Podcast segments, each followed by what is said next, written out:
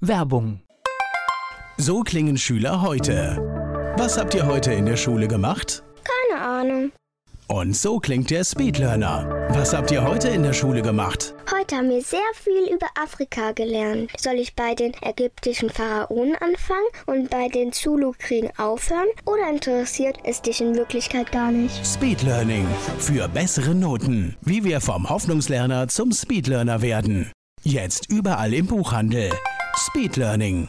Der nachfolgende Podcast wird Ihnen präsentiert von den Erklärprofis. Erklärprofis.de. Die Erklärvideoagentur wünscht gute Unterhaltung. Antenne Mainz, mein heutiger Gast ist männlich. Name. Markus Kamps. Alter.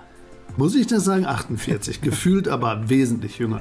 Ja, das ist so. Aber wenigstens bist du schnell. Das ist ganz witzig. Ist so ein Running Gag am Anfang. Die meisten Leute nach der Frage, nach dem Alter, fangen erstmal an zu überlegen, bis sie zu einer Antwort kommen. Das ist, finde ich, immer sehr amüsant. Aber es hat etwas, glaube ich, damit zu tun, dass das Gefühlte nicht mit der Zahl übereinstimmt. Ja, also die Leute sagen immer, ich sehe wesentlich jünger aus und ich sage dann immer, ich schlafe so gut. Das ist gut. Da kommen wir später noch drauf. Geburtsort. Koch. Beruf.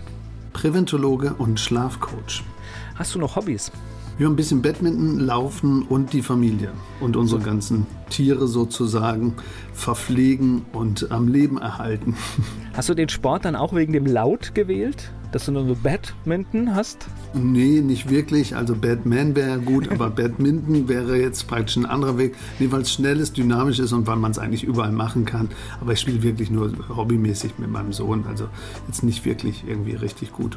Hast du sowas wie ein Lebensmotto? Lebensmotto, lebe deinen Schlaf, schlaf dein Leben.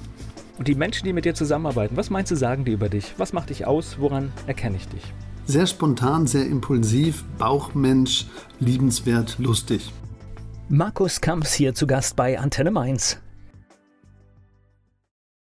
Er ist Experte für das Thema Schlafen. Darüber sprechen wir später. Markus Kamps ist hier zu Gast. So, du hast jetzt hier gerade schon dein Geburtsort Goch Niederrhein, hast du schon verraten, ne? Das ist die Richtung, ne? Ja, genau. Am Niederrhein, am verregneten Niederrhein, wie man manchmal sagt. Oder auch am platten Land. Also, ich habe letztens jemanden getroffen, der hat gesagt, das ist doch da, wo man heute schon sieht, wer morgen kommt.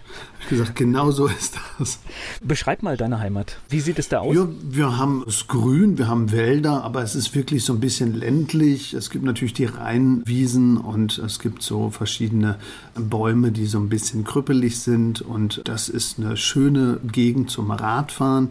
Die Grenznähe zu Holland ist ja auch da und es ist naturverbunden, aber eben dörflich. Also es sind jetzt ein paar Großstädte natürlich gibt es auch, aber es ist hier eher eine kleinere, gemütlichere Struktur und viele kennen sich in den kleineren Gemeinden und ja, das ist beschaulich. Mittlerweile erkennen natürlich die Großstädte, dass man hier schön wohnen kann und in den Großstädten arbeiten kann. Es gibt also viel die Pendelverkehr auf der Autobahn, aber es gibt hier eine gemütliche, ruhige Atmosphäre und das ist so der Ankerpunkt für mich. Das heißt, du bist auch behütet groß geworden? Ja, ich bin auch noch ein Dorf kleiner weiter ähm, groß kleiner. geworden. Ja, das nennt man dann Pfalzdorf, das ist, gehört zu Goch. Das ist dann so, wir sagen dann immer spaßeshalber, ja, Pfalzdorf, das ist so wie Düsseldorf. Also das ist im Grunde genommen dann nur größer, flächenmäßig, aber eben nicht wirklich von der Einwohnerzahl. Aber das ist eben so ländlich, viele Bauernhöfe, eine bestimmte Spezialisierung an Obst und Gemüse. Also da sind viele Höfe einfach. Und da bist du quasi aufgewachsen und hat die Jugend Da bin ich soweit aufgewachsen. Da bin ich praktisch in die Gegend mit meinem Fahrrad rumgeflitzt und habe praktisch den einen oder anderen besucht. Und früher war das ja noch so, da konnte man als Kind auf die Straße oder hinten ins Dorf oder auf die Wiese spielen gehen oder im Baum klettern oder eine Hütte bauen oder ein Erdloch graben. Das gibt es ja heute nicht mehr in dem Falle. Und da bin ich wirklich froh, dass ich dann noch eine andere Struktur hatte vom Großwerden. Ich war gerade in der Straße, wo ich groß geworden bin. Da ist mir tatsächlich aufgefallen, dass diese ganzen Plätze, sei es Wiesen oder sonst was, ist wirklich alles weg. Jede Lücke ist, alles nicht, bebaut. ist nicht mehr da. Ne? Und erklärt vielleicht auch an der einen oder anderen Stelle das Problem, das wir heute dann auch haben. Ja. Das heißt, dort fand auch Schule statt und alles, was dazugehört. Ja, also ich bin praktisch dort aufgewachsen. Dann habe ich nachher mal eine Ausbildung gemacht. Dann war ich natürlich zwischendurch mal bei der Bundeswehr und anschließend habe ich einen kleinen Studiengang gemacht als Präventologe. Das haben wir an der Fernuni gemacht in Hannover. Und ich bin bei meinen Eltern sozusagen eigentlich groß geworden. Also mit Fehlern in den Haaren groß geworden in der Bettenbranche. Also als Schlafcoach hat man da ja eine Verbindung. Und entweder man bleibt oder man flüchtet. Und ich bin dort erst geblieben, dann geflüchtet und dann nachher wieder in die Branche zurückgekommen. Und meine Eltern hatten eben mehrere Bettengeschäfte, also wo Matratzen, Zudecken und solche Dinge verkauft werden. Und dann habe ich gemerkt, oh, das Thema ist sehr spannend und ich interessiere mich so für Gesundheitsberufe und habe mich da einfach weitergebildet und spezialisiert. Das heißt, du bist mit der Selbstständigkeit der Eltern groß geworden? Genau, also mit deren Arbeit im und um das Bettumfeld sozusagen. Also das ist die Besonderheit. Und dann habe ich aber gemerkt, oh, dann bin ich auch abgeworben worden nach Süddeutschland und war dann mal Assistent der Vertriebsleitung bei einem Matratzenhersteller. Und dann habe ich aber irgendwie gemerkt, die Schlafmediziner reden nicht mit dem Bettenhandel. Der Bettenhandel redet nicht mit der Matratzenindustrie. Und die Schlafforscher wollen von den Schlafmedizinern oder von der Matratzenindustrie gar nichts wissen. Und der Bettenhandel redet nicht mit seinen Kunden. Und dann habe ich gesagt, hm, das ist ja ein interessantes Feld. Dann versuche ich doch mal für die Schnittmengen, für diese drei Schnittmengen, Endkunde, Verbraucher, also Handel, also Bettenhandel oder Industrie, also Matratzenhersteller oder eben auch Mediziner, einfach Schnittmengen zu bauen und eben Dienstleistungen dafür zu erfinden. Und das ist bis heute das Tätigkeitsfeld. Also wir sind eben aktiv für den Endkunden mit individuellen Schlafcoachings, also von der Führungskraft über den Normalkunden bis hin zum Sportler. Wir haben für den Handel Vorträge, Events oder Thementage zum Thema Schnarchen, Schnurren, Kissen, Matratze, Lattenrost oder warum kann ich auf meinem Boxspringbett nicht liegen. Und dann eben stärker seit einiger Zeit das Thema BGM, betriebliches Gesundheitsmanagement. Wie können Unternehmen die Ressource Mensch doch auch mit Stress und Schlaf ja verbunden. Wie kann ich da als Betrieb was tun, um meinen Mitarbeitern einen Anker zu geben, dass sie leistungsfähiger sind oder eben weniger anfällig sind oder einfach nur, dass sie sich wohler fühlen auf der Arbeit, indem ich einfach ein bisschen den Schlaf verstehe und den Stress reduziere und dadurch einfach ganz anders auf meine Arbeit schaue und es zu Hause auch dann anders koppeln kann und kein Gedankenkarussell habe. Also das sind so die drei Themenschwerpunkte, die eben mit der Lebenshistorie, mit dem Lebensweg so ein bisschen verbunden sind. Ich spreche gleich weiter mit Markus Kamps hier bei Antenne Mainz. Markus Kamps ist Schlafcoach und mein Gast hier bei Antenne Mainz. Bevor wir uns in deinem großen Thema austoben, würde ich jetzt gerne ja. mal einen Schritt zurück machen. Mich interessieren noch zwei Dinge. Zum einen, warst du ein guter Schüler? Hm, ich würde sagen, in bestimmten Fächern ja, in anderen, wo es mich nicht so interessiert hat, habe ich eigentlich nur das Nötigste gemacht. Jetzt könnte man ja sagen, Schulschlaf ist auch wichtig, ne?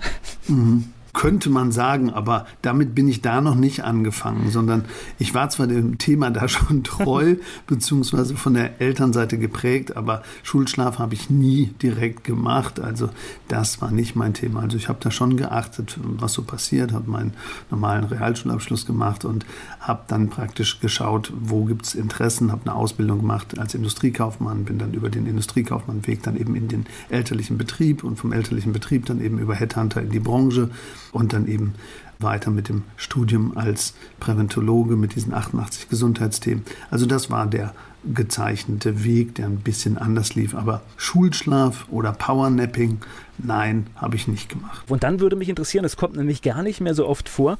Was hast du bei der Bundeswehr gemacht? Ja, da war ich Pionier. Also hier in Emmerich gab es eine, also das ist ja auch um die Ecke, gab es eine heimatnahe Verwendung für mich sozusagen ich bin jetzt nicht Zeitsoldat gewesen, sondern nur den normalen Wehrdienst, den es ja jetzt so in der Form ja nicht mehr gibt. Und ich fand das einfach spannend, sich mit anderen Leuten zu arrangieren und auch das zu machen. Also ich würde die Zeit nicht missen wollen. Also es gab da sehr spannende Biwaks und Panzerfaustschießen und Sturmbootfahren und alles, was dazugehört. War schon eine gute Zeit, aber eine andere Zeit. Aber ich finde, es hatte einen gesellschaftlichen Rahmen auch, den habe ich da natürlich mit 18, 19, 20 dann nicht so im Kopf gehabt. Jetzt so rückbetrachtet finde ich das gar nicht schlecht, wenn einige doch was für sich oder auch für das Land oder für die Gesellschaft tun würden. Wobei es eine Menge Menschen auch heute gibt, junge Menschen, die dieses freiwillige soziale Jahr machen. Also ich denke, da steckt vielleicht sogar noch mehr Energie drin, weil ja, es halt auch auf der Freiwilligkeit also, beruht, ja. Ja, ich finde das sehr, sehr gut. Also ich kenne das auch von unserer Familie. Da gibt es auch zwei, die jetzt praktisch da aktiv was tun. Ich finde das super. Also nur die Bundeswehr gibt es ja insofern gar nicht mehr. Also die haben ja wirklich auch Nachwuchsprobleme oder ein Sicherungsproblem, ähnlich wie bei der Polizei oder bei der Feuerwehr. All diese Bereiche, die müssen ja richtig, richtig werben, um praktisch noch genügend Leute für sich zu mobilisieren. Gut, die Aufgaben sind, glaube ich, auch viel komplexer und anders geworden. Deswegen kann man es mhm. wahrscheinlich auch gar nicht mehr vergleichen. Ich spreche gleich weiter mit Markus Kamps. Markus Kamps ist mein Gast hier bei Antenne Mainz und jetzt lass uns über dein Thema sprechen. Warum wird so wenig über Schlaf gesprochen? Wir sprechen über so viel Quatsch, aber Schlafen ist ja letztendlich wichtig. Ja, ich glaube, das liegt so ein bisschen daran, dass man damit nicht gerne in Verbindung gebracht wird. Es gibt ja genügend Schimpfwörter oder auch äh, negative Begrifflichkeiten, die einen ins falsche Licht rücken. Du Schlafmütze, du Penner, du Leistungsverweigerer. Das ist alles ja nicht so positiv. Wenn ich sage, ich schlafe gerne und ich schlafe viel, dann heißt es immer, aha, okay. Aber damit werde ich ja nicht als Leistungsträger gebrandmarkt, sondern stehe eher so ein bisschen auf der Kippe, so nach dem Motto, hm, okay, wenn der das so meint. Und das ist eben gesellschaftlich in den letzten zwei, drei, vier Jahren jetzt besser geworden, weil man doch große Vorbilder auch kennt, die den Schlaf ernst nehmen und somit darf man selber den Schlaf auch ernster nehmen als früher. Und das ist eben der gesellschaftliche Rahmen. Die Leute reden nicht so gern über ihren Schlaf, erzählen nichts über ihren Schlaf oder über ihre Schlafoptimierung. Jeder sagt, oh, ich habe ein neues Rezept ausprobiert, machen irgendwie ihre Ernährungs- Einstellung zur Philosophie oder ihr Bewegungsmuster oder ihre neuen Laufschuhe, aber die wenigsten sagen, ich mache Schlafoptimierung und mir geht's gut und mein Leben ist schöner geworden dadurch. Das ist leider noch nicht so stark verbreitet und deswegen haben wir dann einen anderen Ansatz. Erst wenn eine wirkliche Schlafstörung auftritt, erst wenn es körperliche, seelische oder geistige negative Effekte gibt, dann fängt man meistens darüber an nachzudenken, hey, könnte ja auch am Schlafen liegen. Was mache ich denn da eigentlich nachts? Warum liege ich denn immer wach? Warum bin ich denn morgens so geredet? Warum schnarche ich denn überhaupt? Oder warum tun mir alle Geräten weh? Das kommt meistens erst, wenn es schon eigentlich ein bisschen zu spät ist. Da stecken wir schon ganz tief im Thema drin. Mir reicht es schon, wenn ich meine sieben Stunden Schlaf nicht habe, dann merke ich das sofort in meiner Leistung.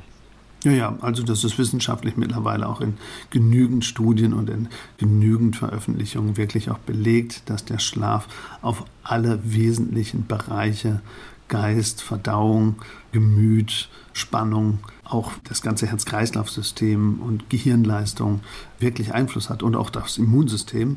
Und wer natürlich zu wenig schläft und das über eine längere Zeit, der baut ein sogenanntes Schlafdefizit auf. Und dieses Schlafdefizit macht dann hinterher einfach meine Leistungsfähigkeit wirklich, wirklich stark kaputt und ich bin einfach wie gerädert und ich komme nicht in den Tag und dann ist das wie so eine Spirale und die wird eigentlich immer schneller und je schneller sie nach unten geht, desto weniger kann ich sie aufhalten und dann spare ich mir praktisch pro Tag vielleicht 20, 50, 60 Minuten und dann habe ich natürlich nach drei, vier Monaten mir mehrere zig Tage Schlafdefizit vorgeschlafen bzw. angespart und ich müsste dann theoretisch drei Wochen durchschlafen, um das wieder auszugleichen. Aber das geht ja nicht. Jetzt weiter im Gespräch mit Markus Kamps.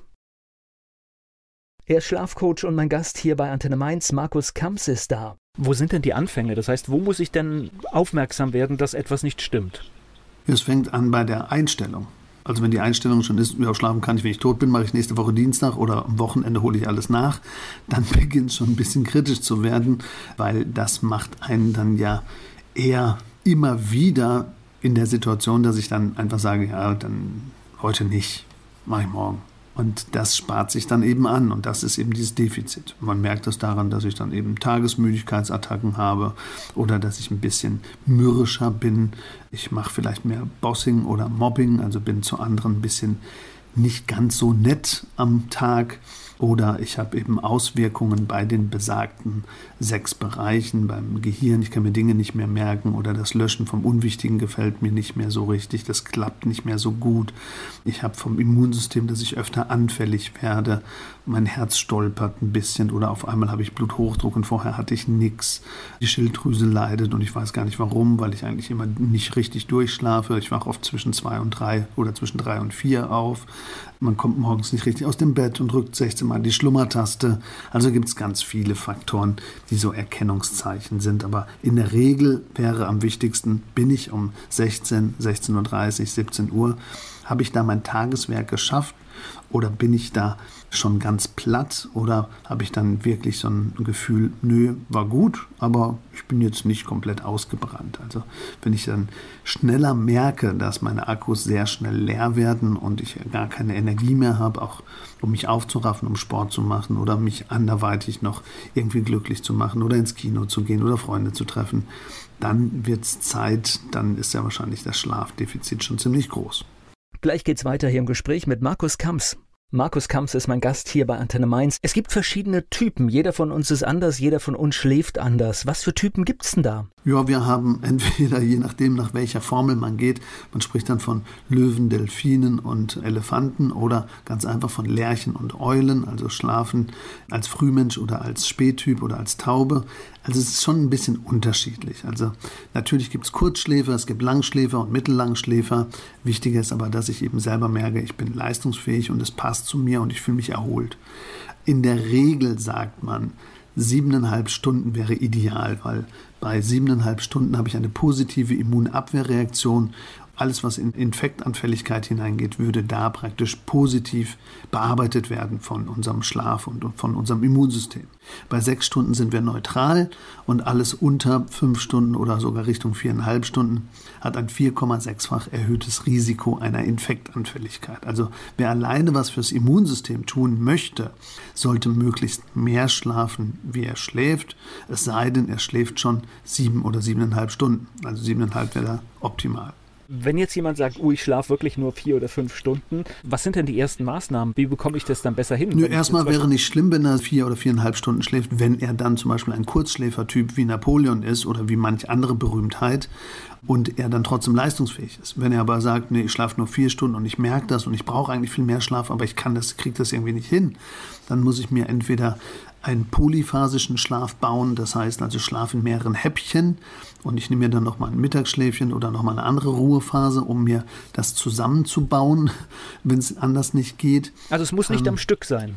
Man kann auch in Etappen schlafen, nicht jeder kommt da gleich gut mit klar, aber es gibt einige, sogar sehr berühmte Persönlichkeiten wie Da Vinci, der wirklich immer in Häppchen geschlafen hat oder Edison und die haben dadurch einfach einen Leistungsgewinn an Zeit gehabt und haben dann dort eben mehr geforscht oder mehr andere Dinge gemacht. Und man Spannend. kann eben auch in Häppchen schlafen. Es muss nur zu mir und zu meinem Rhythmus passen. Wenn ich jetzt als Familienvater gerade einen anderen Rhythmus habe, weil die Familie jetzt auch zu einer bestimmten Uhrzeit ja essen möchte und ich will jetzt aber noch mal joggen gehen und ich schlafe dann einfach noch mal ein Ründchen oder ich habe ein Schichtmodell und bin Feuerwehrmann. Das muss eben ein bisschen immer angepasst werden an die Lebens- und an die ja, Arbeitssituation. Und das ist auch mein Motto oder von dem Buch, was demnächst mal von uns rauskommt, Lebe deinen Schlaf, schlaf dein Leben. Das ist aber auch unsere Beratungseinstellung beim Schlafcoaching. Es gibt diese zwei Sichtweisen. Lebe deinen Schlaf, das würde bedeuten, ich mache jetzt erst die Priorität auf meinen Schlaf, gucke, welcher Typ ich bin.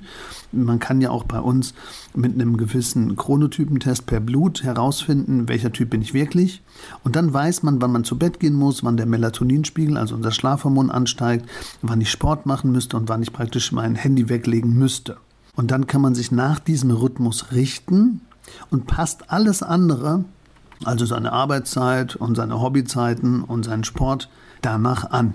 Das wäre natürlich super, weil dann gehst du von deiner inneren Uhr und von deiner Genetik aus und dann passt das alles super toll zu einem. Das kann aber natürlich nicht jeder machen, weil nicht jeder kann sagen, nee, morgen komme ich einfach äh, zu einer anderen Uhrzeit arbeiten.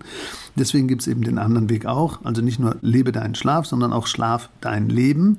Das heißt, wenn ich mein Leben anschaue, müsste ich zuerst schauen, was sind meine Arbeitszeiten, was sind meine Ruhezeiten, was sind meine Sportzeiten, was sind meine Ernährungszeiten. Und dann schaue ich, dass ich den Schlaf so anpasse, dass der bestmöglich da reinpasst oder dass ich ihn ergänzen muss. Also die zwei Sichtweisen gibt es.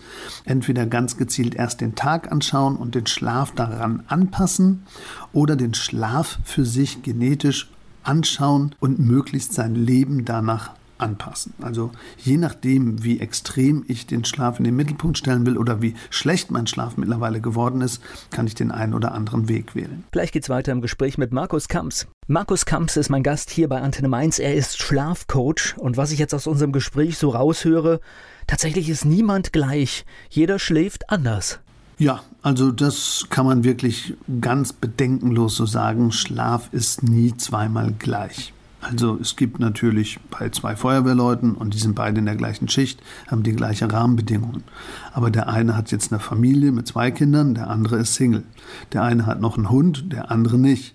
Der eine fährt mit einem Auto zur Arbeit, der andere mit dem Zug. Der andere hat eine Fahrgemeinschaft und der andere macht das alleine.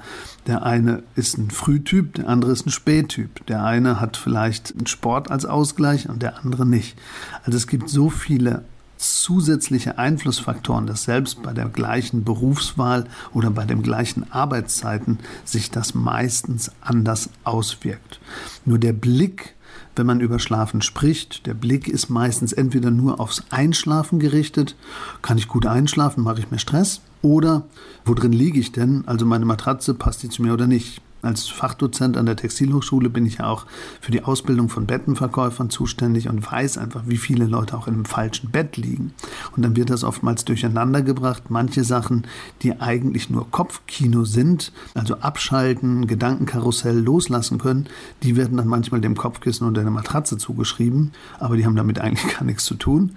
Und andere Dinge, wo ich dann nachts wach werde, mich hin und her wälze, Druck habe oder den sechsten Nackenwirbel spüre, das ist wirklich Bett gekoppelt und das wird nie dem Bett zugeschrieben, weil alle dann immer sagen, ah ja, irgendwie geht's mir schlecht. Also wenn schon ein Thema unterschätzt ist, also Schlafen allgemein, dann ist das Bett und wie wichtig auch die richtige Lagerung ist und dass ich mich im Bett wohlfühle, dann wird das nochmal doppelt so stark unterschätzt. Also tatsächlich, wenn man heute eine Matratze kauft, dann ist das, ich glaube, wenn man bei einer guten Adresse ist, auch mit einer langen Beratung verbunden. Also so habe ich das erlebt, wo mir Dinge erzählt worden sind, die ich vorher überhaupt nicht kannte. Also welche Zone da und was wie und. Also Zonen braucht es manchmal gar nicht, aber okay. es gibt natürlich fünf Zonen, sieben Zonen, zwölf Zonen und fragt, man fragt sich dann immer, ist das jetzt sinnvoll für mich oder nicht? Kleines Beispiel, wenn jemand 1,93 Meter groß ist und der liegt in einer 2-Meter-Kiste, dann ist das eigentlich unterlassene Hilfeleistung. Also der braucht ein längeres Bett. Und wenn der dann jetzt mit seiner überlangen Körpergröße die gleichen Zoneneinteilungen hat wie jemand mit unter 1,65 Meter, dann kommen ja die Stützen für den Rücken oder für die Schulter oder für die Beckenstellung an einer ganz anderen Stelle aus. Und so gesehen ist erstmal wichtig, brauche ich Stabilität oder Absenkung und dann die Frage, wo brauche ich die und wo liege ich überhaupt im Bett? Wenn jemand sehr ruhiger Schläfer ist, dann ist das meistens auch mit Zonen gar kein Problem. Wenn aber jemand so ein Wühler ist, so ein ich schlafe am Kopfende ein und am Fußende wache ich auf Typ und der hat dann auch noch ein sehr breites Bett, da sind zehn Zonen dann ja manchmal sogar kritisch, weil diese Zonen dann gar nicht dort passen, wo sie eigentlich hingehören. Das heißt, wenn so ein Pärchen zweimal dieselbe Matratze kauft, ist das schon eigentlich Unsinn, ne? Ja, das kann in vielen Fällen ein Problem aufbauen. Manchmal ist es aber sogar so, dass wir, wenn wir durchschnittliche Körpergrößen und durchschnittliche Körperlängen haben, dann kommt das manchmal ganz gut hin. Nur man kann diese Zonung der Matratzen auch noch über den passenden Lattenrost und ein festeres Einstellen der Härteschieber oder der Höhenschieber oder der Regulierung vom Becken oder der Beine durchaus zwischen 30 bis 40 Prozent optimieren. Also mit der gleichen Matratze bei unterschiedlichen Personen, Mann, Frau, kann man über die Einstellung des Lattenrostes Feintuning machen, ähnlich wie mit einer Schuheinlage. Gleich geht's weiter im Gespräch mit Markus Kamps hier bei Antenne Mainz. Markus Kamps ist Schlafcoach und hier zu Gast bei Antenne Mainz. Lass uns mal über das Bettenkaufen sprechen. Normalerweise müssten wir da ganz viel mehr Energie reinstecken, vielleicht so ähnlich wie beim Autokauf. Ja, wenn das wie beim Autokauf wäre, würden wir weitaus mehr ausgeben. Das stimmt schon. Das Auto, das wird, ich sag mal, Es geht auch um die Zeit. Also, weißt ja, du, man genau. kümmert sich um so viele Dinge. Ja, ja, man, man, man, macht erstmal beim Auto sehr wahrscheinlich ein halbes Jahr Voranalyse bei Mobile und sucht sich dann verschiedene Sachen aus und geht dann zu fünf Händlern und vergleicht dann die Angebote und auch die Leistungen. Das macht man beim Bett in der Regel zu wenig. Da gebe ich dir vollkommen recht. Man sollte eigentlich sich mit dem Bett erstmal beschäftigen und vor allen Dingen mit seinem Schlaf. Also, wenn ich ein Bett kaufen würde, dann würde ich als erstes überlegen, was stört mich an meinem jetzigen Bett? Was stört mich an meinem Schlaf? Wo gibt es Punkte, die gut waren und wo gibt es Punkte, die vielleicht jetzt nicht funktionieren? War das immer schon so oder ist das erst in den letzten zwei Jahren gewesen, wo sich das Material verändert hat? Also oftmals werden die Dinge nicht in zeitlicher oder in realem Bezug gestellt zu der Ursache. Und das muss man halt ein bisschen anschauen. Und wenn ich dann mit den Informationen zu einem Fachberater gehe und der zeigt mir nicht als erstes irgendeine Matratze, sondern der stellt mir erstmal ein paar Fragen, dann bin ich schon gut aufgehoben. Weil wenn der ein paar Fragen stellt, dann weiß ich, der will jetzt erstmal herausfinden, was nicht zu mir passt und dann brauche ich auch nicht so viel testen und dann übernimmt der auch die Verantwortung. Wenn aber jemand sagt, ja, kommen Sie mit da vorne links, die ist gerade im Angebot, hm. oder hier, die kannst du im Online schießen und dann guck mal selber, ob du gerade bist, das ist halt schwierig. In der Regel ist ja auch die verschiedenen Vertriebsformen sind ja überhaupt nicht kritisch, aber keiner übernimmt dann die Verantwortung oder die Kontrolle der Lagerung. Und ich habe immer ein Problem, wenn, wenn wir selber auch Vorträge halten über das Thema fünfte Kissen funktioniert nicht oder Matratzendschungel, dann sagen viele, ja, ich müsste das doch eigentlich hier zwei Wochen zu Hause selber testen. Da sage ich immer, ja, aber wenn Sie selbst das zu Hause zwei Wochen testen, dann gehen Sie leider oftmals nach Ihrem alten, gewohnten Liegegefühl, kurz bevor Sie was Neues gekauft haben. Und dann versucht man genauso wieder zu liegen, wie man vorher gelegen hat, aber man ist ja losgegangen, um was Neues zu kaufen, weil man vielleicht nicht mehr so gut lag. Und deswegen muss man manchmal eben ganz gezielt die Rückenstruktur analysieren. Es gibt auch Messverfahren und Messgeräte dazu. Und da kann man dann eine Herstellung herstellerneutrale Bewertung machen und findet dann einfach auch das richtige Bett. Und das kann am Anfang eben eine Umstellschwierigkeit machen von ein bis zwei Wochen. Das ist aber normal, weil sich Bänder, Sehnen, Muskeln, alles muss sich ja neu strukturieren und dann hat man nachher auch ein gutes Gefühl. Und ich würde natürlich immer versuchen, bei einem Händler zu kaufen, der dann auch sagt, ja, ich bin da. Wenn also irgendwas nicht klappt, stehe ich zur Verfügung. Wir tauschen Modelle oder wir machen eine andere Einstellung oder ich gebe dir noch ein anderes Kissen. Also immer wenn jemand sagt, ja, ich bin auch bei einer Unzufriedenheit für dich da, dann ist das bestimmt ein guter Händler. Das nehmen wir als Botschaft mit und lass uns jetzt mal über. Achso, vielleicht noch eine Sache zum Thema ja, Bett. Klar. Fällt mir gerade so ein. Bitte, bitte nicht den Hauptfehler machen. Die meisten Leute machen den Hauptfehler, ja, dass sie in der Regel abends ein Bett kaufen wollen, weil der ehe man jetzt gerade noch Zeit hat und dann zack nochmal ins Auto, 17, 18 Uhr und vielleicht sogar noch ins Möbelhaus um 19.30 Uhr, kurz vor Feierabend und dann das Boxspringbett aussuchen. Das ist ein Kardinalfehler. Also wenn ich den ganzen Tag auf den Beinen war, dann finde ich abends jedes Bett super. Das heißt, die Fehlkaufquote steigt um 20, 30 Prozent, wenn ich mir zu wenig Zeit nehme und das dann auch noch zu spät am Abend mache. Das heißt, wenn ich mir sicher sein will, gehe ich zu zwei unterschiedlichen Zeiten und teste das gleiche Bett. Oder wenn ich sehr schmerzempfindlich bin, dann lasse ich auch mal das Schmerzmittel weg und gucke einfach, wie sich eine Ware auf den Körper auswirkt, aber möglichst zu zwei unterschiedlichen Zeiten und nicht nach 17.30 Uhr. Gleich geht's weiter im Gespräch mit Markus Kamps. Markus Kamps ist Schlafcoach und hier zu Gast bei Antenne Mainz. Dann lass uns nochmal über die Schlaftypen sprechen. Lerche und Eule, da habe ich viel in der Corona-Zeit auch gelesen, tatsächlich, dass viele aufgewacht sind und es ihnen besser ging, weil sie nicht um 6.30 Uhr irgendwo aus dem Bett raus mussten, sondern weil sich alles ein bisschen nach hinten verschoben hat. Das heißt, das ist schon eine wichtige Rolle, was für ein Typ wir sind. Ja, also was für ein Typ wir sind und wie wir unseren Takt kennen und verstehen. Also das ist im Grunde genommen das Wichtigste. Wir haben ja auch gerade aktuell das Buch draußen, der Corona-Schlafeffekt.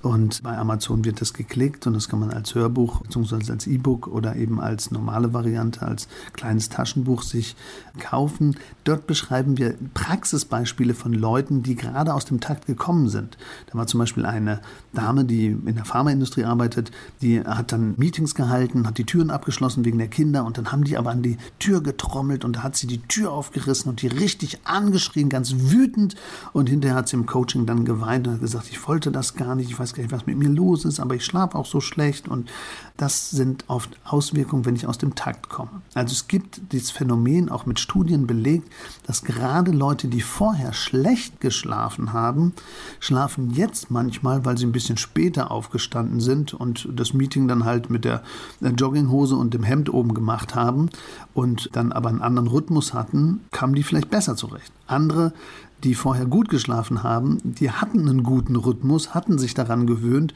und haben den jetzt nicht mehr und haben keine klaren Ernährungszeit mehr und treffen den Kollegen nicht mehr beim Kaffeeautomaten. Denen fehlt die soziale Kopplung oder denen fehlt der Spaziergang am Morgen mit dem Hund. Irgendwas ist dann praktisch auf jeden Fall anders. Bei beiden kann man aber sagen, egal ob ich vorher gut geschlafen habe und jetzt schlecht schlafe oder eben vorher schlecht geschlafen habe und jetzt gut schlafe, also egal welche Richtung, beide sind aus dem Takt also aus dem Rhythmus, aus der Normalität. Und Takt ist immer Licht, Lichtimpuls, Ernährung, Arbeitszeiten und andere Rhythmusgeber und wann gehe ich zu Bett und wie ist mein Aufstehverhalten. Also auch die Snooze-Taste am Morgen ist jetzt in der Corona-Zeit größer geworden, weil ich dann im Grunde genommen mich selber nochmal oh, überrede und sage, oh ja, bleib ich nochmal liegen. Und das macht natürlich den Schlaf am Abend nachher wieder kaputt, weil ich einfach die Struktur oder meinen Takt einfach da schon anfange zu verschieben. Also das hast du ja gleich schon am Anfang gesagt. Das heißt also, diese Taste sollte man am besten gar nicht benutzen, ne? Ja, man kann das machen und es ist auch ein schöner Genuss, wenn man sich dann mal fünfmal umdreht, aber man muss sich bewusst sein, dass ich dadurch meine Struktur verändere und der Körper gar nicht mehr weiß, ob bin ich schon aufgestanden oder stehe ich eigentlich neben dem Bett oder liege ich eigentlich noch drin. Und wenn ich dann aufgestanden bin, dann bin ich meistens ein bisschen geräderter, weil ich den Zeitpunkt verpasst habe, wo es gut wäre aufzustehen. Also viele kennen das ja, manche ja, manche stehen morgens auf und denken sich, ich kenne dich nicht, aber ich wasche dich trotzdem. Also das war der schlechte Zeitpunkt, der falsche Zeitpunkt. Oder ich wache morgens auf und bin eine Viertelstunde bevor der Wecker klingeln würde, schon wach und denke mir, boah, jetzt wäre toll. Aber wenn diese Leute dann liegen bleiben und den Wecker nochmal ausmachen und schlummern, die kommen dann in so eine Struktur rein, wo es immer schlimmer wird. Und dann habe ich zwar eine Viertelstunde länger gelegen, bin aber matschiger und komme nicht in den Tag. Also man sollte zum richtigen Zeitpunkt, also vor oder nach den Traumschlafphasen aufstehen. Und wenn ich das wirklich, wirklich kultivieren möchte, kann man das sogar ausrechnen. Also wer um 6 Uhr morgens aufstehen muss, weil wir fast alle eine ähnliche Struktur von den Schlafblöcken haben, wobei das auch ein bisschen individuell verschieden ist, aber damit man das jetzt als Zuhörer besser versteht, wenn man grob 90 Minuten Blöcke rechnet, weil wir ja nie in einem durchschlafen, kann man den Einschlafzeitpunkt sich überlegen, wo das Aufstehen besser klappt. Also nochmal vereinfacht. Wer um 6 Uhr morgens aufstehen möchte oder muss, der sollte möglichst um 0 Uhr, also 90, 90, 90 oder um 22.30 Uhr zu Bett gehen. Dann ist die Wahrscheinlichkeit, dass er morgens wach wird und kein Morgenzombie ist, relativ groß. Wenn ich jetzt aber zwischen 22.30 Uhr und 0 Uhr zu Bett gehe, dann ist die Wahrscheinlichkeit, dass ich genau im Tiefschlaf, wo ich eigentlich ganz, ganz tief weg bin, wenn da der Wecker klingelt, da bin ich total Matsche und brauche erstmal zwei Stunden, um in den Tag zu kommen. Also spannend, also es ist der Zeitpunkt entscheidend, zu dem ich ins Bett gehe. Aber was bedeutet denn zu Bett gehen? Das heißt, da muss ich ja ein paar Sachen erledigt haben. Das heißt also Smartphone weg und nach Möglichkeit Fernseher aus. All diese Dinge müssen erledigt sein. Ja, und jetzt geht es noch viel, viel krasser. Natürlich, ich sollte abends nicht zu fett gegessen haben. Ich sollte jetzt keinen Alkohol getrunken haben. Ich sollte praktisch Licht meiden, also auch schon abends so ab 9 Uhr. Ich sollte im Grunde ein bisschen runterfahren, entkoppeln, Sport zwei Stunden vorher gemacht haben. Also ganz viele normale Schlafhygienemaßnahmen, so nennt man das ja. Aber das Allerwichtigste ist, ich muss M beachten. Und M steht für Müdigkeit. Das heißt, ich muss den richtigen Zeitpunkt erwischen. Und das steht zum Beispiel gegenläufig zu diesem Weckereffekt, den ich gerade genannt habe. Also wenn jemand jetzt sagt, ja, rein rechnerisch, wenn ich morgens um 6 Uhr aufstehen muss, muss ich um 22.30 Uhr zu Bett gehen. Aber 22.30 Uhr, das geht nicht. Da bin ich schon eingeschlafen. Ich bin um 22 Uhr müde. Ja, prima. Wenn du um 22 Uhr müde bist, ja, dann geh doch bitte um 22 Uhr, weil wenn du bis 22.30 Uhr warten würdest, dann liegst du im Bett und dann geht's wieder los. Oh, ich kann nicht schlafen, mein Leben ist ein Steinbruch. Also wer zu lange wartet, wenn er müde ist, der wird wieder wach. Und deswegen ist es sehr, sehr wichtig, beides miteinander zu kultivieren, sowohl das Aufwachen, aber es gibt eben Leute, bei denen ist es wichtiger, dass sie morgens fit sind. Dann gucke ich eben, dass ich versuche, mich danach zu richten und das auch danach auszurechnen.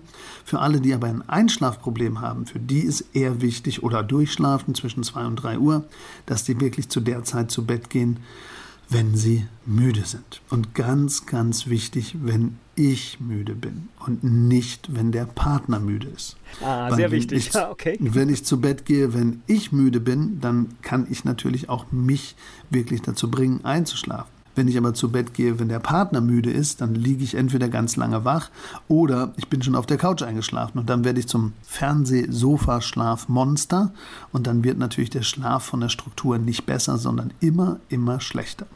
Also Sofaschlaf ist der größte Feind von einer guten Schlafarchitektur. Ich spreche gleich weiter mit Markus Kamps. Markus Kamps ist Schlafexperte, Schlafcoach. Er ist mein Gast hier bei Antenne Mainz und wir haben schon viel über das Thema gelernt. Jetzt in Partnerschaften kann es dann auch sein, dass es durchaus sinnvoll ist, dass beide zu unterschiedlichen Zeiten ins Bett gehen. Ja, ich würde sagen, das kann sogar so weit gehen, dass man theoretisch die Partnerwahl so auslegt, dass die möglichst chronobiologisch zu mir passt. Ist bei mir jetzt nicht ganz geglückt. bei mir auch nicht. Habe ich vorher nicht beachtet.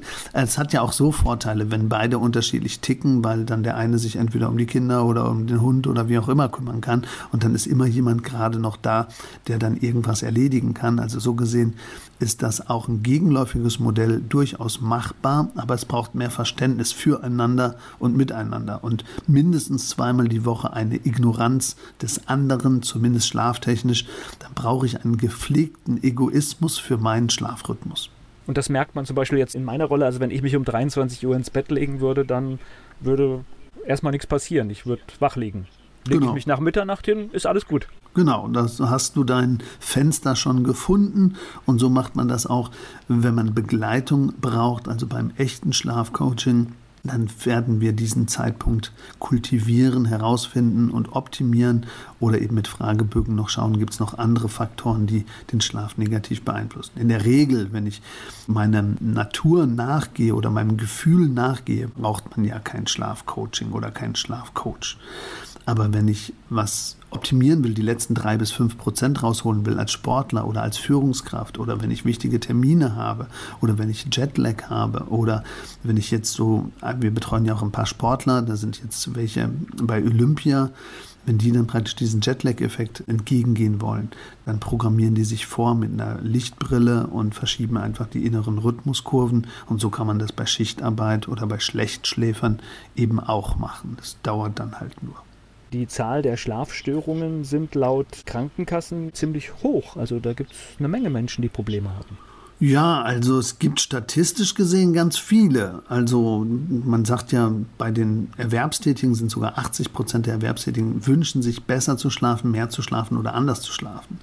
Und insgesamt spricht man von 30 Millionen, die wirklich Schlafstörungen oder zumindest phasenweise Schlafschwierigkeiten haben. Und viele Kinder in bestimmten Altersgruppen haben auch zumindest zeitversetzt oder bedingt eben Schlafschwierigkeiten. Aber solange das nur mal einmal oder mal in der Woche oder mal einen kleinen Effekt hat, dann ist das auch gar nicht so krass, weil das kompensieren wir ja.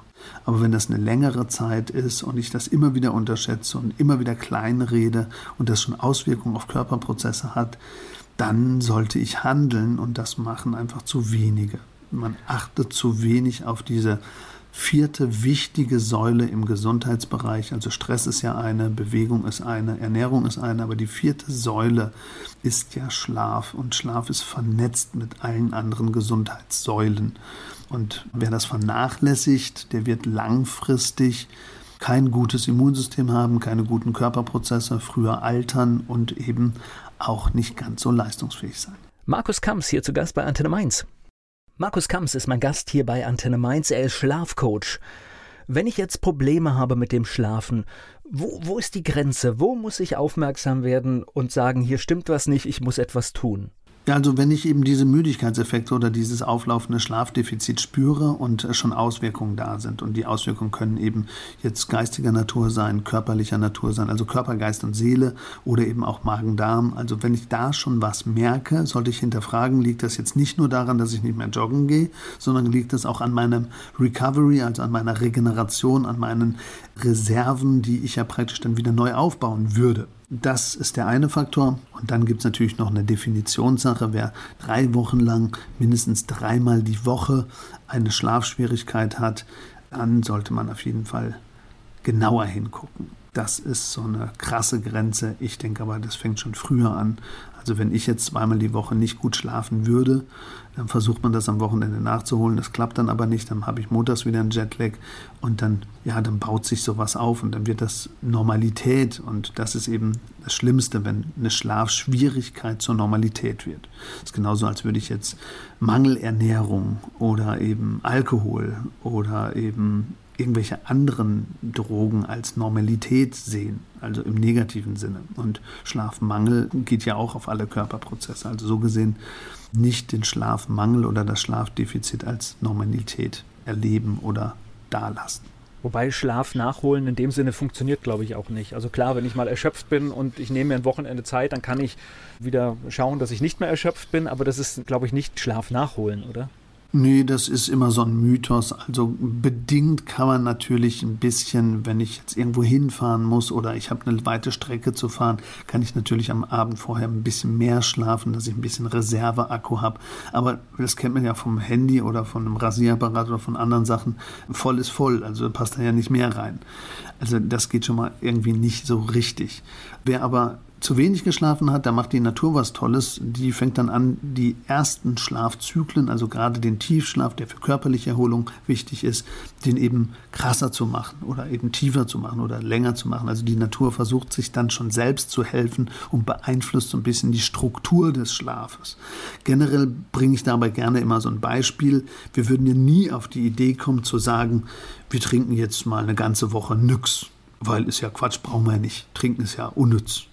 So, und am Wochenende sauge ich 50 Liter.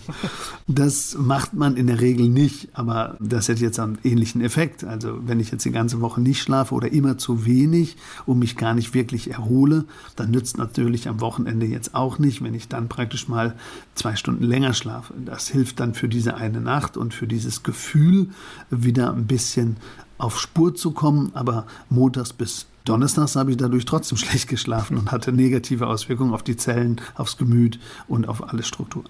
Gleich geht's weiter im Gespräch mit Markus Kamps. Schlafen ist Thema hier bei Antenne Mainz. Markus Kamps ist Schlafcoach und mein Gast hier. So, lass uns noch mal über das Schnarchen reden. Was mhm. sagt mir das Schnarchen? Ja, man muss da aufpassen, dass es nur das normale Schnarchen ist. Es gibt ja Schnurrer, es gibt Schnarcher und es gibt eben wirklich auch ähm, Schlafapnoe, also diese Atemaussetzer. Und Schnurrer ist ganz harmlos, das sind oft auch Frauen oder auch Männer, die vielleicht Allergien haben, wo einfach nur so ein Nasenflügel anklebt und man kriegt dann keine ordentliche Luft und dann hört sich das ein bisschen komisch an, so ein bisschen so hier, so eher so Nase. Es lässt sich für den anderen, aber für einen selbst nicht schädlich. Ja, ist meistens nicht so krass, aber man muss da einfach ein paar Tricks anwenden. Entweder Nasenzapfen, die kann man in die Nase stecken, oder man kann abends duschen, dann wird die Nase freigespült. Also da kann man schon ein paar Sachen machen. Dann gibt es die echten Schnarcher, ist mehr, ist mehr so ein tieferer Ton. Und das geht auch um den Rachen und das Zungengrundmuskel und das Zäpfchen. Also da gibt es Strukturen, die dann schlackerig sind. Bei Übergewicht ist das dann mehr und bei Alkoholgenuss noch mehr. Da muss man auf die Lagerung schon achten und da muss man auch aufs Bett übrigens achten. Eine zu weiche Matratze macht das alles viel schlimmer. Ein Boxspringbett macht das schlimmer oder der falsche Winkel am Kopfkissen macht das schlimmer. Also hier kann ich mit einer festeren Matratze, mit einem angehobenen Rückenteil und mit einem guten Kissen schon vieles optimieren. Wenn man dann auch diese Atemaussetzer hat, und dann Tagesmüdigkeitsattacken zwischen 13 und 14 Uhr, zwischen 17 und 18 Uhr oder vielleicht auch Herzrasen hat und wach wird oder nachts zur Toilette muss und nass geschwitzt ist am Nacken und oft träumt ganz wild, dass man auch irgendwo runterfällt. Das sind alles oft Anzeichen, dass nachts eben dieser Zungenmuskel nach hinten fällt und der Rachen zugeht, mechanisch zugeht und dass wir dann praktisch wie so eine Art Überlegungskampf haben und der Körper dann sagt, ich will noch atmen, mach mal und dann gibt es eben diese Schnapp- und Impulsatmung. Die geht aber aufs Herz und damit ist natürlich das Herz-Kreislauf-System belastet und diese Leute sind Schlaganfall gefährdet oder eben Herzinfarkt, Bluthochdruck, Diabetes oder eben 10 bis 12 Jahre verkürztes Leben. Also da muss man wirklich darauf achten, schnarche ich nur, schnurre ich nur oder habe ich Atempausen. Bei Atempausen ab zum Arzt, ab zum Mediziner, vielleicht beim starken Schnarchen auch schon mal gucken, woran könnte es liegen, was kann ich tun. Abnehmen ist immer eine Devise, Bewegung ist immer eine Devise, Lagerung ist immer eine Devise. Aber bei Atemaussetzern muss das gemessen werden. Wir haben ja auch bei uns auf der Schlafkampagne so einen Messring, damit kann man relativ einfach die Sauerstoffsättigung über Nacht messen und verfolgen. Und dann weiß man, bin ich eben nur Schnurrer, Schnarcher oder habe ich Atemaussetzer. Weil im Schlaflabor braucht es manchmal eine sehr lange Wartezeit. Aber der richtige Weg wäre, ich gehe zum Hausarzt, dann gehe ich zum Lungenfacharzt oder ich gehe direkt zum Somnologen, also zum Schlafmediziner ins Labor und lasse mal überprüfen, habe ich nur normales Schnarchen oder habe ich diese Aussetzer, weil ansonsten führt das irgendwann zu Sekundenschlaf oder zu Unfällen oder eben zu diesen Erkrankungen wie Schlaganfall, Herzinfarkt oder Diabetes. Und ich denke, es lohnt sich, bei dem Verdacht wirklich nachgucken zu lassen, weil das, was du sagst, das sind ja ernsthafte Folgen und lieber einmal ja zu viel nachgeguckt als zu wenig. Ja, in der Regel gibt es noch eine zweite Komponente. Also es ist nicht nur diese körperlichen Geschichten, die die Person hat, sondern eigentlich leidet die Partnerschaft. Die Partnerschaft leidet ganz stark, weil die andere Person, die daneben liegt, die wird immer sensibler, die hört immer mehr hin und die merkt diese Atempausen und kann selber nicht mehr schlafen. Und dann gibt es nachher Spannungen in der Partnerschaft, weil der eine sagt, ich habe ja nichts. Und der andere sagt, ja, aber ich kann nicht schlafen. Und der andere sagt, ja, aber ich habe ja nichts. Und der andere sagt, ich kann nicht schlafen. Und eine gewisse Zeit geht das gut, aber irgendwann ist vorbei. Und da muss man dann einfach mal wirklich gucken, was ist jetzt Sache. Und manchmal sind dann getrennte Schlafzimmer oder Zahnschienen oder eine Atemtherapie oder verschiedene Maßnahmen dann einfach nötig. Wow, wir haben schon eine Menge erfahren über das Schlafen und tatsächlich komme ich ja zu dem Schluss, wenn ich das alles von dir höre, die Unternehmen sorgen dafür, dass ihre Mitarbeiter Sport machen, machen dort Angebote, stellen den Fahrräder zur Verfügung, schauen, dass Obst da ist und gesundes Essen. Tatsächlich ist aber diese Geschichte ja genauso bedeutend. Tatsächlich müsste man in den Betrieben über den gesunden Schlaf reden. Das ist auch unser Arbeitsfeld. Also unsere drei Hauptarbeitsfelder waren ja einmal dieses Einzelcoaching für Privatkunden oder Führungskräfte oder eben Sportler. Wirklich so begleitend von drei Monaten, fünf Monaten oder sechs Monaten wirklich mal schauen, wie kann man den Schlaf optimieren.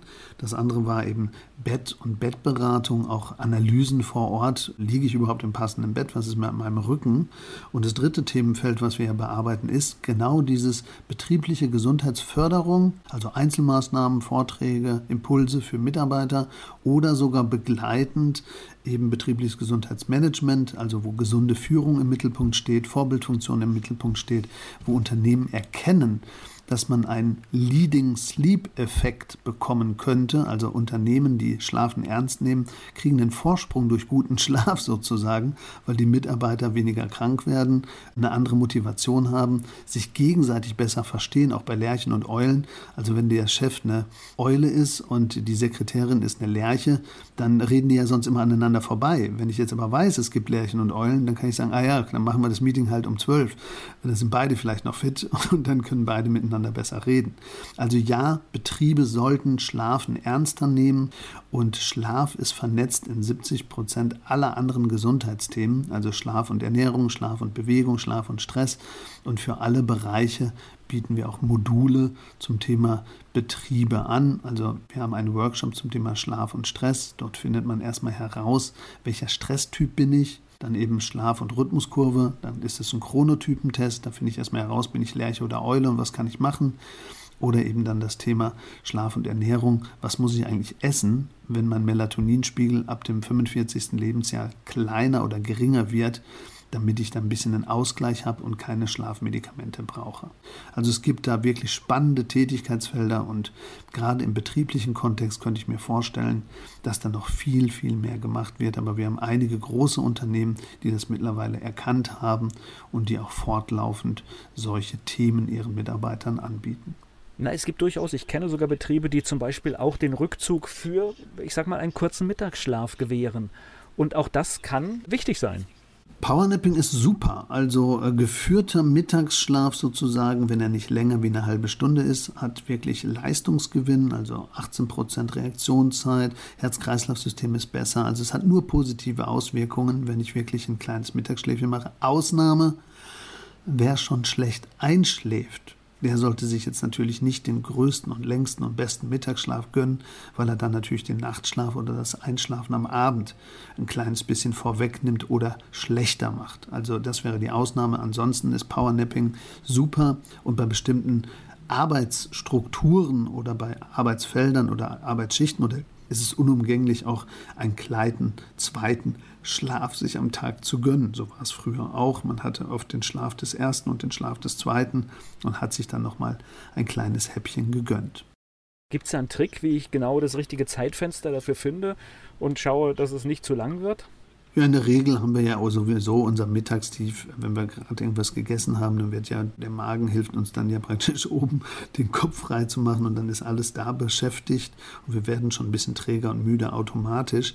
Man kann also nach der Mittagspause sich gut ein kleines bisschen hinlegen. Aber um wieder wach zu werden, darum geht es ja manchmal, und da muss man dann natürlich eine kleine Aktivierung einbauen oder man macht den Nachtwächtertrick, hält so den Schlüssel in der Hand und wenn der dann runterfällt, dann werde ich automatisch durch diesen Loslassereflex dann manchmal wach oder ich trinke eine Tasse Kaffee vorher, vor dem Mittagsschläfchen und das Koffein vom Anteil ist zeitversetzt in der Wirkung. Und somit kommt das eigentlich so nach 20, 22 Minuten wieder so ein bisschen hoch und macht mich dann automatisch wach. Also Powernapping muss ich kultivieren und ein bisschen lernen. Das kann nicht jeder gleich schnell. Das hat damit zu tun, wie gut ich loslassen kann. Aber das kann man jemandem beibringen und das kann man kultivieren. Sollte aber da sein, nicht wo ich gerade meinen Leistungshoch habe. Also bei Lerchen und Eulen muss man das ein bisschen versetzen und verschieben. Der eine ist ein bisschen früher müde, der andere ist ein bisschen später müde als Leistungsgesellschaft muss man sich, glaube ich, irgendwann auch eingestehen, dass gewisse Voraussetzungen für Leistungen auch da sein müssen. Und dazu gehört, wie wir heute gelernt haben, definitiv der gesunde Schlaf. Ja, wir sagen das ja immer Schlafperformance. Also das ist wirklich so, man kann die Leistungsfähigkeit, also für alle drei Bereiche, Körper, Geist und Seele, deutlich beeinflussen. Also wer schlecht schläft, wird langfristig bei Körper, Geist und Seele Defizite haben, also Angstzustände, Gemütsschwankungen, keine klaren Gedanken mehr oder eben Magen-Darm-Trakt oder Organe fangen an wirklich durch die, ja ich sag mal, wild zu werden oder nicht mehr richtig zu funktionieren. Wer aber gut schläft, wird genau in diesen Bereichen fitter sein, wacher sein, sich wacher erleben, leistungsfähiger sein, motivierter sein und durch diese Motivation auch wieder andere Dinge tun und dadurch wieder glücklicher werden. Und das kann wirklich das Leben stark beeinflussen. Also mit anderen Worten, der Schlaf beeinflusst nicht nur den Schlaf, sondern der Schlaf beeinflusst das Leben.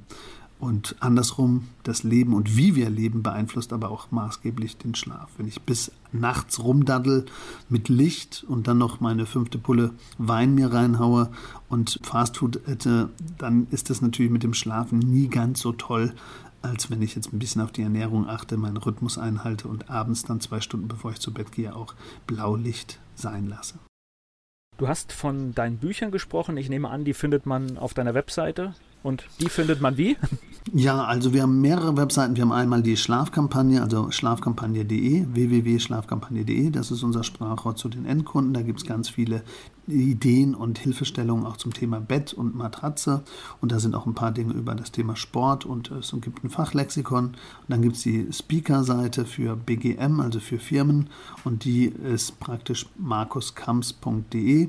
Und es gibt natürlich noch für das Einzelcoaching, wenn jemand wirklich sagt, ich möchte mal begleitet werden oder ich möchte jetzt wirklich mal erleben, wie man Schlaf optimieren kann. Es ist schon so lange her, dass ich das mal optimieren wollte. Das wäre go.markuskamps.de.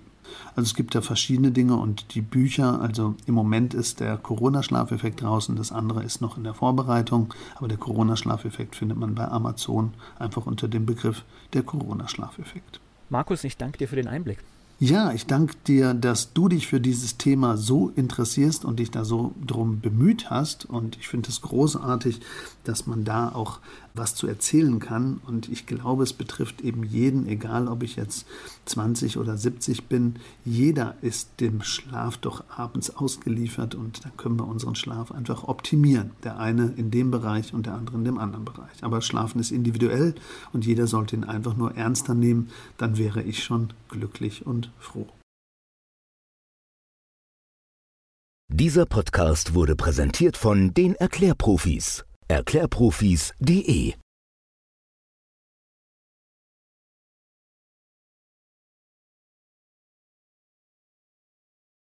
Werbung. So klingen Schüler heute. Was habt ihr heute in der Schule gemacht? Keine Ahnung. Und so klingt der Speedlearner. Was habt ihr heute in der Schule gemacht? Heute haben wir sehr viel über Afrika gelernt. Soll ich bei den ägyptischen Pharaonen anfangen und bei den Zulu-Kriegen aufhören? Oder interessiert es dich in Wirklichkeit gar nicht? Speedlearning. Für bessere Noten. Wie wir vom Hoffnungslerner zum Speedlearner werden. Jetzt überall im Buchhandel. Speedlearning.